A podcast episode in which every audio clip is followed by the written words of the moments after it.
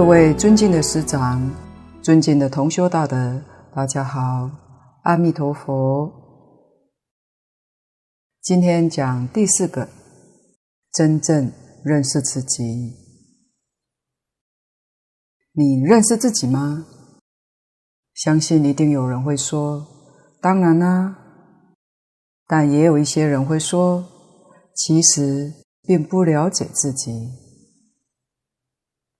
有大多数的人在认识自我这方面，并不是随着经验成长，相反的，可能随着错误解读经验的增加，而越来越不认识自己。当然，我们也必须弄清楚什么叫做不认识自己，或者认识自己。在此地，末学并不是要探讨性格等等分析，是就佛家上来讲，我们凡夫习惯以我为中心，我是谁？我从哪里来？将来我要到哪里去？古今中外，有多少的哲学家？科学家，包括神学，都在探讨宇宙从哪里来的，生命从哪里来的。这也是古往今来人类永恒的困惑，也是我们无法逃避的问题。这生命当中，我从哪里来？禅宗常用。父母未生前本来面目，当做一个话头。有多少人参究？有开悟的，也有很多并没有开悟。为什么有些人开悟，有些人没开悟呢？净空老法师说，这里面的关键秘诀就是用心专不专。《阿弥陀经》里面讲的“一心不乱”，如果他的心真到一心不乱，没有一个不开悟。凡是没有开悟的，就没有达到这个程度。他说：“用心到纯一，就是到开悟的边缘，绝不放松，就会有豁然大悟的一天。这才是。”真正的秘诀，因为我们凡夫最在乎就是这个我。我们人类整个的生活基本上都是以自我为中心而建立。但是否想过，究竟什么代表我？仅仅是这个身体吗？还是眼前会说会动、有喜怒哀乐的五蕴之身呢？人类之所以害怕死亡，原因就是把这个身体、色身当作是我，误以为身体腐坏了，没有了，我就灭亡了。其实佛家说的色身，只是生命延续过程当中朝不保夕的片段，一种不断改变的形式，不能代表真正的我。从定义上来说，我代表着生命的本质，是永恒且不可分割的。像《心经》上说的，是诸法空相，不生不灭，不垢不净，不增不减。也许有人会提问：怎么可能不生不灭呢？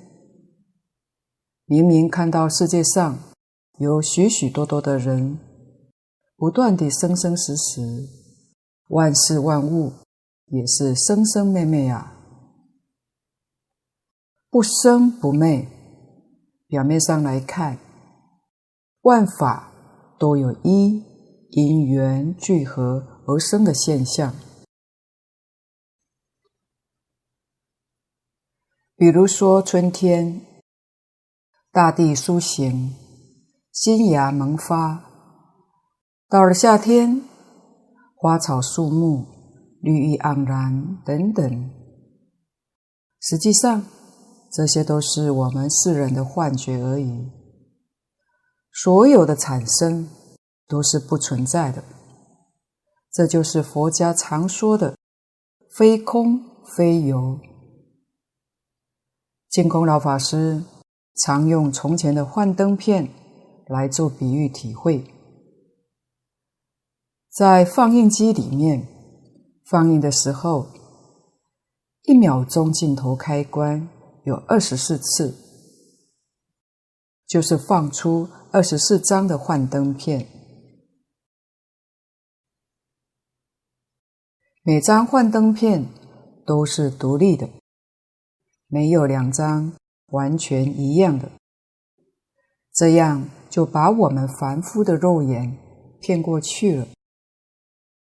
现在的数位电视机更快。屏幕上的影像是一秒钟就有一百次的生灭，你说有哪一次是真的呢？何况在《菩萨处胎经》中，佛问弥勒：“心有所念，几念几相似也？”弥勒言：“举手弹指之情。”三十二亿百千念，念念形成，行皆有事，是念即细微，不可执持。佛威神之彼为是，皆今得度教化，非无是也。弥勒菩萨是法相唯识专家，佛有一次问他。起心动念有几念？有多少形象和心识呢？形是指物质，事是精神。弥勒菩萨回答说：一弹指有三百二十兆念，一般普通人一秒钟可以弹四次，三百二十兆乘四。也就是一秒之内，有一千二百八十兆的念头生灭，实在太快了，根本就感觉不到。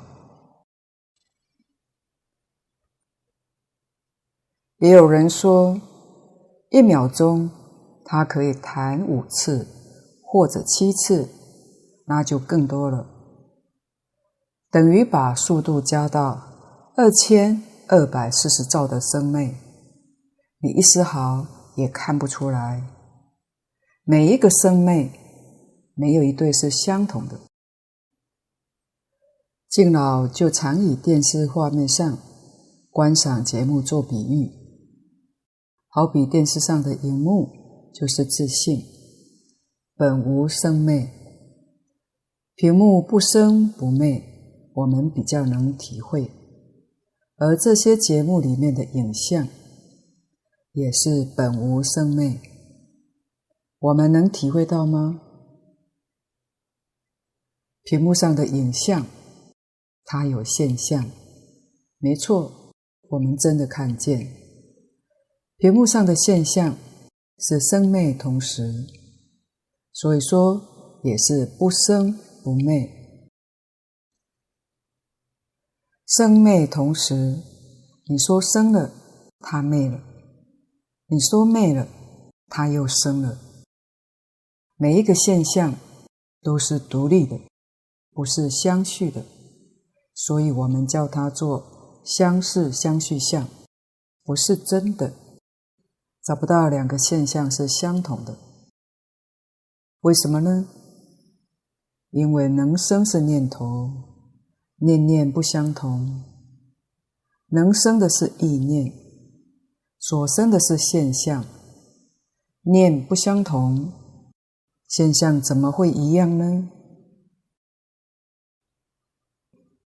这个我们有理由相信。譬如，我们在这间教室，这个小时好像没有什么变化，不都是一样吗？但是如果看整个台中市区，就不一样了。如果再看整个台湾，乃至整个地球，那就更不一样了。这个生灭的相多大，面积多大呢？无量无边。所谓是其大无外，其小无内，没有边际，这是性德。弥勒菩萨又说。念念都变成物质，只要有物质，现代科学家已经证实，心物一定同时存在。这么维系的境界是没有办法执着，也无法想象。一想它已经历无量的变化，这是一切万法，包括我们自己的身体。和思维生灭的速度，所以我们的身体只是由众多的元素构成。诚如《金刚经》上说的“一合相”，身体刹那刹那处于新陈代谢中，处于发展变化中。依据现代医学报道，我们每一个人的身体细胞。约有六十兆个细胞所组成，每天约有七千亿个细胞在新陈代谢中，所以身体天天在起变化，刹那刹那都在变化，所以不可得。而当今医学发达，身体上很多器官还可以更换组装。甚至人工替代品，所以我们如果能够了解个中的真理实相，那么我们对于身体就不会太在乎，对于死亡就不会那么恐惧了。这里我们来谈一下去我相的故事，在道正法师的书上也有写到。据说当年广清老和尚在世的时候，台北承天寺可以说经常人山人海，有很多人都想去拜访广清老和尚。那么这些人到底是为什么而去呢？有一天，老和尚就笑着对弟子们说：“这么多人，我们想办法。”让一些人回去。弟子回答说：“人既然都来了，要怎样才能请他们回去呢？”广钦老和尚笑笑说：“我有办法。”到底老和尚是什么办法呢？假如你还没有见过鼎鼎大名的广钦老和尚，你认为他应该要长怎么样呢？广钦老和尚游戏人间，当时就演了一出戏。当年老和尚年纪大了，已经没有牙齿，所以他是装着假牙。当访客来很多的时候，他就会故意做的弯腰驼背，头也弄歪歪的。还把假牙拿出来，故意流着口水，好像在打瞌睡似的。当时来访的大众见到这种情形，都觉得很奇怪，也很怀疑眼前这一位出家人会是鼎鼎大名的广钦老和尚吗？怎么会这样呢？又看看老和尚其貌不扬。也不像是一位高僧，大家看了很失望，就没有兴趣，回头回去了。广钦老和尚看到这么多人走了以后，就恢复正常。他笑着说：“这些都是来看外表迷于事相的，也不是真的要来求教佛法的。”果然都回去了。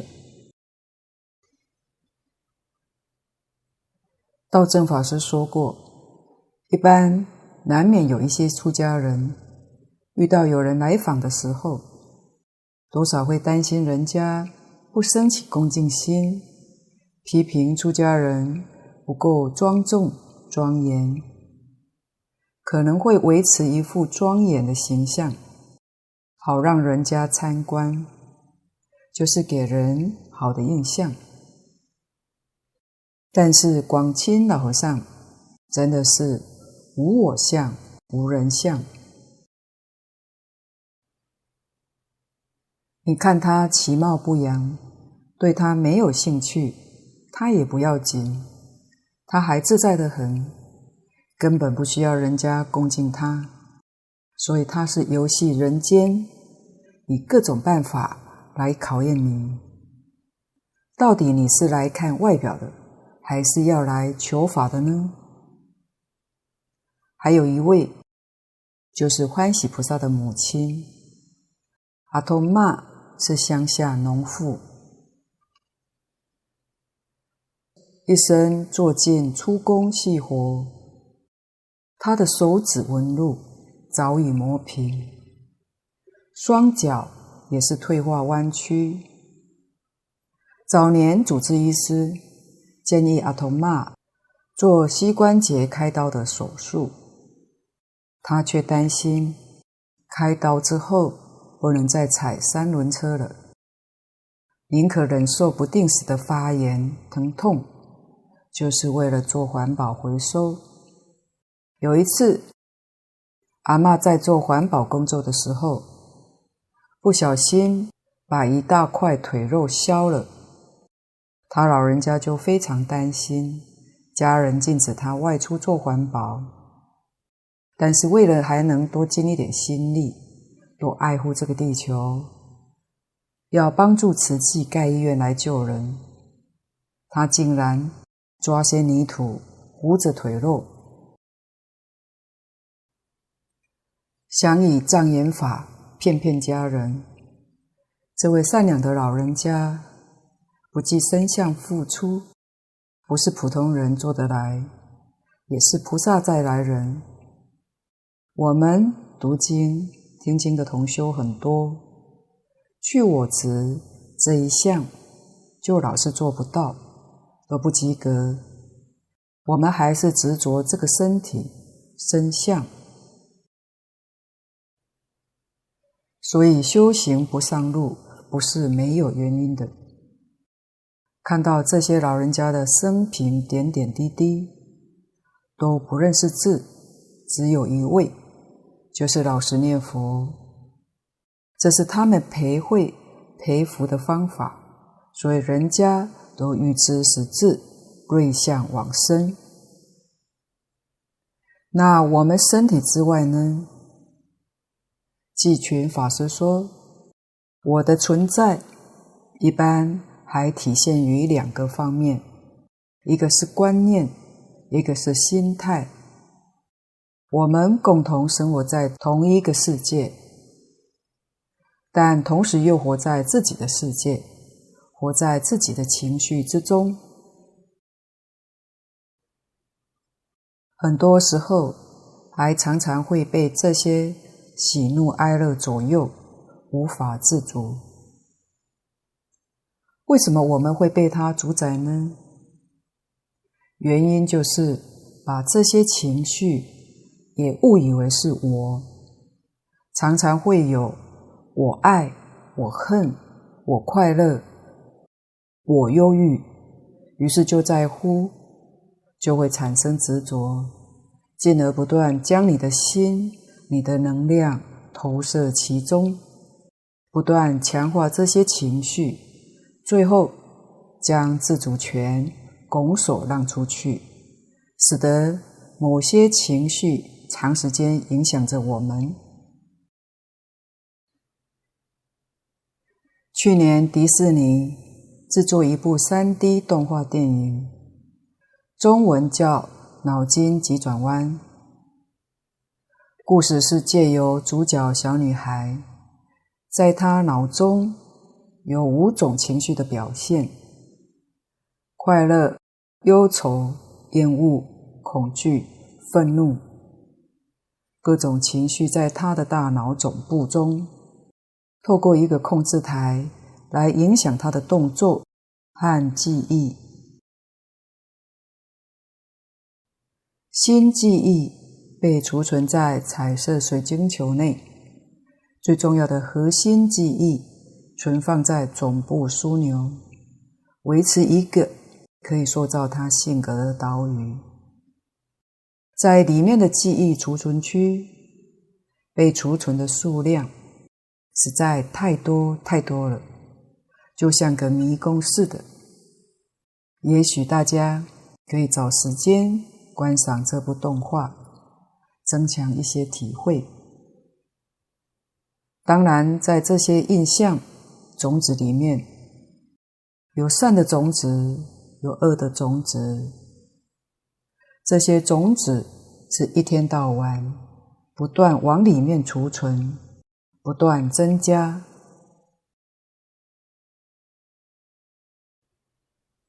一个念头就是一个种子，一个恶念。一个恶种子，一个善念，一个善种子，一个佛念就是一个佛种子。如果将来死了，会去哪一道轮回呢？那是看自己储藏的种子里面哪一类的种子力量最强，力量强的先出头，先受报，也就是这些种子。引导你去投胎的六道里头，舍身受身就是这么一个事实。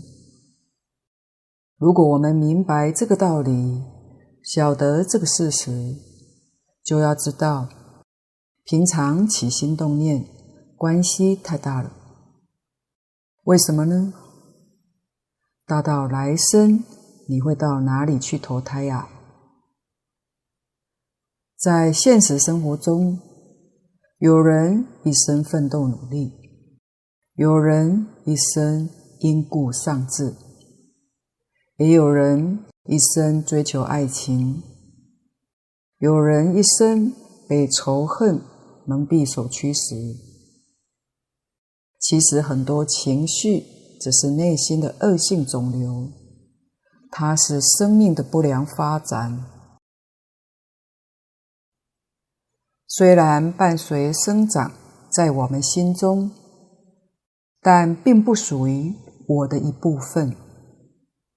假如我们能够以智慧来关照、认清这些情绪，只不过是内心漂浮的影像，就不会一头栽入其中，成为被他操控的傀儡。所以，我们要认清我执。带给生命的危害。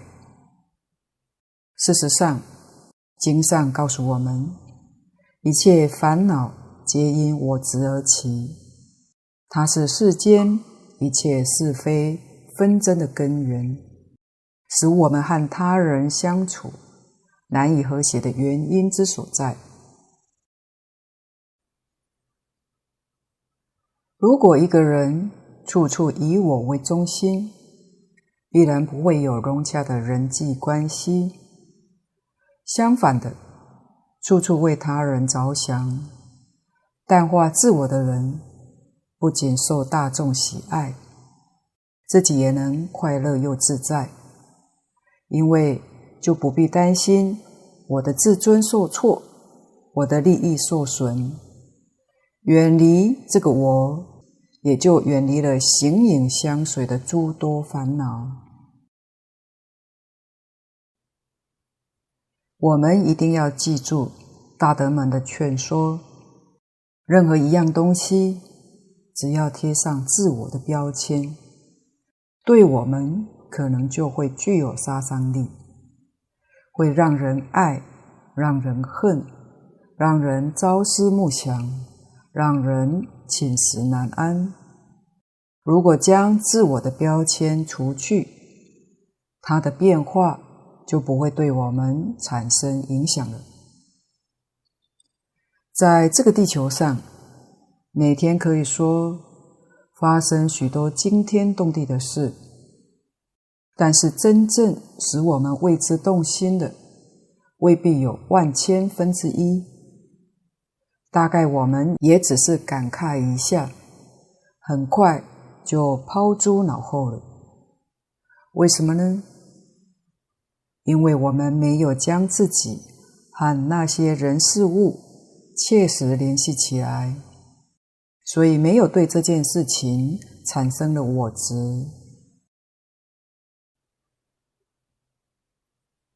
再分享一则道正法师书上去我执的故事。这是道正法师的恩师，也是墨学等人昵称的二师父传净法师的故事。这是广钦老和尚对他老人家的突击考试。一般有人到寺庙去，会要求法师打香板、消业障。二师父就说：“如果是自己要求别人打香板，心里就会有所准备，当然被打的时候就不会生烦恼。要是没有准备，趁你不注意的时候，被人无理打过来，这才是考验。”才能了解自己的程度。所以有一天，二师父就去跪求广钦老和尚慈悲，帮他去掉我相的烦恼。广钦老和尚听了，就说：“好，好，好。”但是没有采取任何的行动。二师父。还每天都去跪求老和尚，广老和尚还是说好好好。老和尚应该是用闽南语说呵呵呵，但依旧没有动静。日子一久了，二师父事情也多，就渐渐忘记这件事情了。后来有一天，寺庙里来了很多政府的官员。有台大教授、北一女的老师都来拜访广清老和尚。广老和尚请二师父去翻译。当二师父一进去，依平常合掌和大家打招呼的时候，多念阿弥陀佛。这个时候，广清老和尚突然用很夸张、古怪的动作来学二师父说阿弥陀佛。二师父一看，今天很不一样，就赶紧跪在广老和尚面前。广老和尚又说：“这里有这么多的在家居士，你跪着是要让人家折服吗？”二师父就不敢再跪，他就赶紧站起来。广钦老和尚反说：“你大胆！”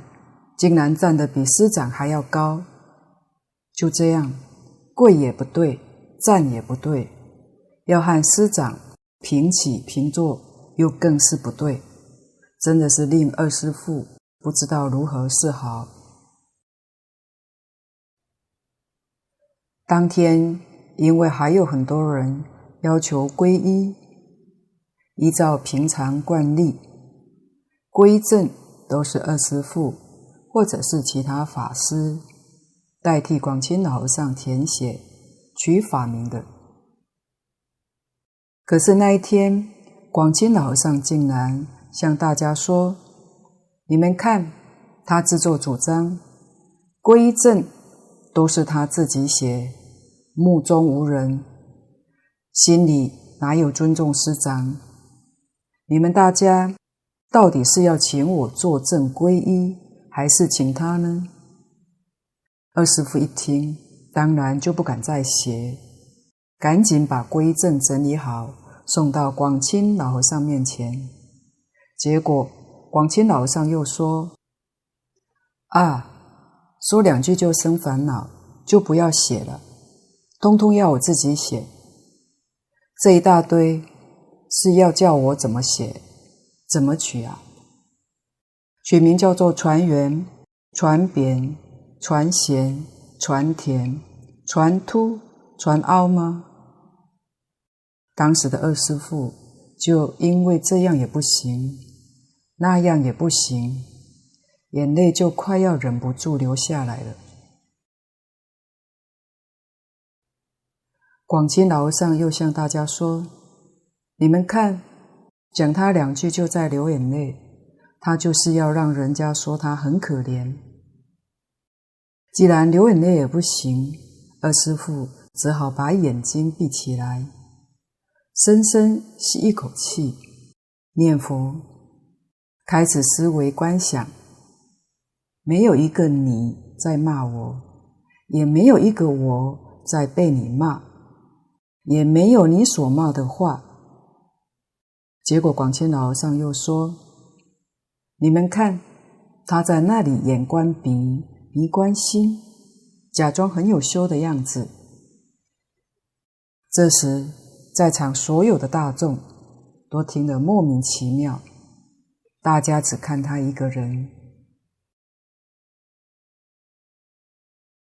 二师父说，当时他实在想找一个洞钻进去，也很想逃走，可是广钦老和尚又说：“跑哪去？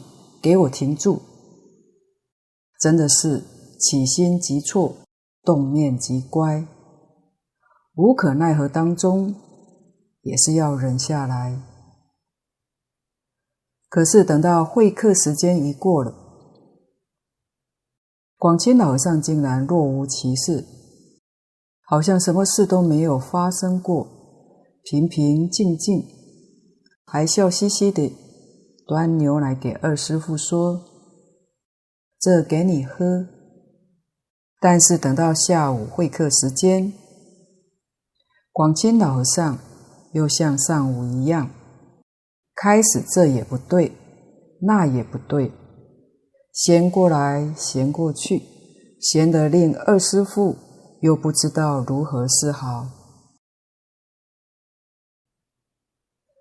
可是会客时间一过去，他老人家。又若无其事。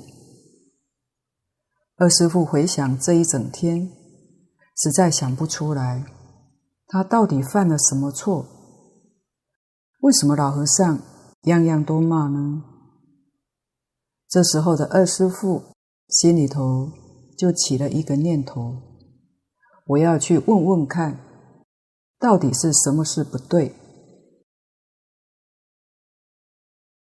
当他这样一想，就走往方丈室，礼貌敲了门走进去。广钦老和尚看到他一进来，就故作一副惊吓的表情，用手拍着胸脯说：“叫人家帮他去掉我相的烦恼，才说他两句，就要来问问看，如果打他相板。”岂不是要去叫警察了？刚刚升起一念不满的心，要去问问看，广清老和尚就已经收到电波了。所以我们的起心动念，就像美国修兰博士说的：“天花板知道，桌椅板凳知道，没有一样不知道的。”那又怎么能瞒过灵明的十方诸佛、天地鬼神呢？修华严奥旨望尽还原观上也说：我们不论是有意无意，起心动念都周遍法界，不但周遍法界，出生无尽，含容空有。净空老法师也举例说过，我们起一个念头，一念才动，周遍法界，不但周遍法界，出生无尽，会出个事情。这个事情也许不在我们的地球上，可能是在别的星球上出事情。所以我们的念头，一个善念对那里有帮助，一个恶念对那个地方就有破坏，只是自己不晓得。我们一个正确的念头，一定他方世界感应到的，他那里得乐；一个不善的念头，会有一个地方有灾难。于是我们居住在这个地球上，所有一切这些有意无意起的念头，都要很小心，要很谨慎。我们知道实际状况之后，才晓得无意当中。造的业太多了，自己却不晓得。真正明白之后，我们一定要晓得，阿弥陀佛这句名号是善中之善，没有比这个更善的。话说二师父听到广老和尚这样说，当下就明白，原来是广清老和尚慈悲。因他自己的恳求所出的考题，于是就赶紧跪下来忏悔感恩。广清老和尚又说：“我问你，你的名字是不是我取的？我叫你传净，你就是传净；我叫你传圆，你就是传圆。如果有一天你死了，叫你传净，你会回答吗？”脸上这一层皮，如果撕下来，下面是什么呢？这么爱面子，什么是我？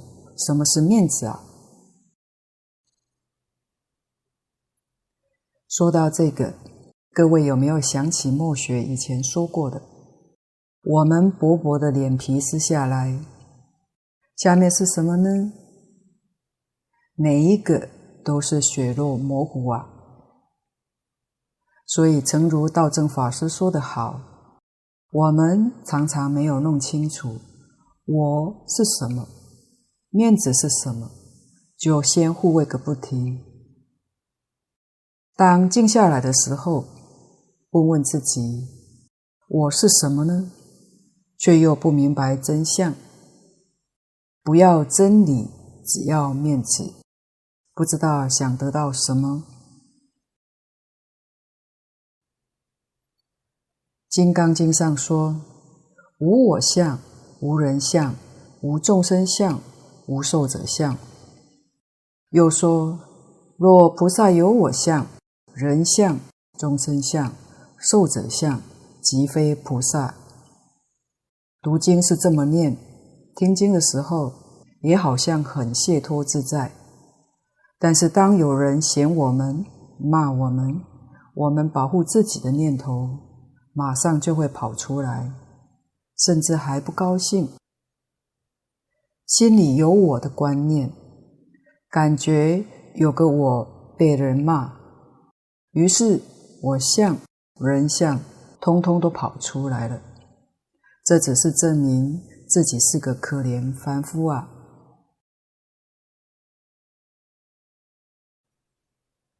如果我们当下，没有发现自己的毛病，就没有办法放下去除。道正法师慈悲指出，广钦老和尚的表演和教学，就是把自我的毛病引出来，使我们发现要去面对自己的执着病症，去破除，去改进。要是人家私下骂我们，我们尚且会不高兴，又何况广钦老和尚是选择场面浩大，而且都是长官学者来的时候，才故意当众样样都骂，骂得让你去体会，起心即错，动念即乖。当下除了念佛，不分别、不执着、无我相、无人相之外，实在没有办法了。真的是大德常说的：会的人当下舍妄归真，就体现大道；不会的人，就在虚妄假相上，又再加上虚妄分别，结果到头来还是一场虚妄的噩梦，什么也得不到。所以，从佛家角度来说，自我正是有情众生最大的误解。我们凡夫因为不了解生命的真相，而产生错误的见解和错误的思想，无论身体或是情绪，都不具永恒不变的内涵，都不能代表所谓的我。所以佛家提出无我的思想，这也是佛陀对众生的真实教诲。我们也要知道，无我所否定的。只是加诸于我的错觉，而非现象的本身，这样才是真正认识自己。能够认识自己，这是佛法关注的根本问题。大德说，唯有透彻生命的真相，了解的愈多愈深刻，我们就容易放下。容易把一切事物看淡，不放在心上，这样我们才能成为生命的真正主人。